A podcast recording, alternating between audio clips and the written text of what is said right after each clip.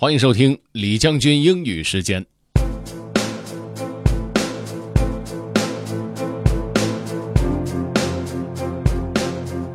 今天我要跟大家分享的内容是来自于 Stacy Schiff 关于埃及女王 Cleopatra 的传记。Let's get started. Cleopatra by Stacy Schiff. Chapter 1 That Egyptian Woman.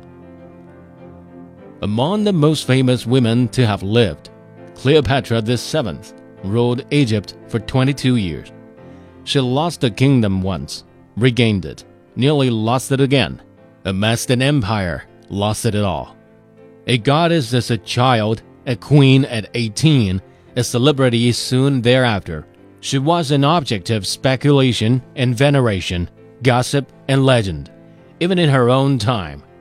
At the height of her power, she controlled virtually the entire eastern Mediterranean coast, the last great kingdom of any Egyptian ruler. For a fleeting moment, she held the fate of the Western world in her hands. She had a child with a married man, three more with another. She died at 39, a generation before the birth of Christ. Catastrophe reliably cements a reputation and Cleopatra's end was sudden and sensational. She has lodged herself in our imaginations ever since. Many people have spoken for her, including the greatest playwrights and poets. We have been putting words in her mouth for 2,000 years. In one of the busiest afterlives in history, she has gone on to become an asteroid, a video game, a cliche, a cigarette, a slot machine, a strip club, a synonym for Elizabeth Taylor. Shakespeare attested to Cleopatra's infinite variety, he had no idea. If the name is indelible, the image is blurry. Cleopatra may be one of the most recognizable figures in history, but we have little idea of what she actually looked like.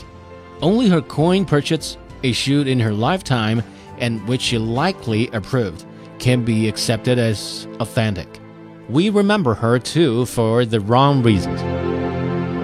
那至于为什么，有机会大家可以把这本传记找出来看一看。传记的作者叫 Stacy Schiff。Okay, that's all for today. Thanks for listening. This is General Lee 李将军。明天见。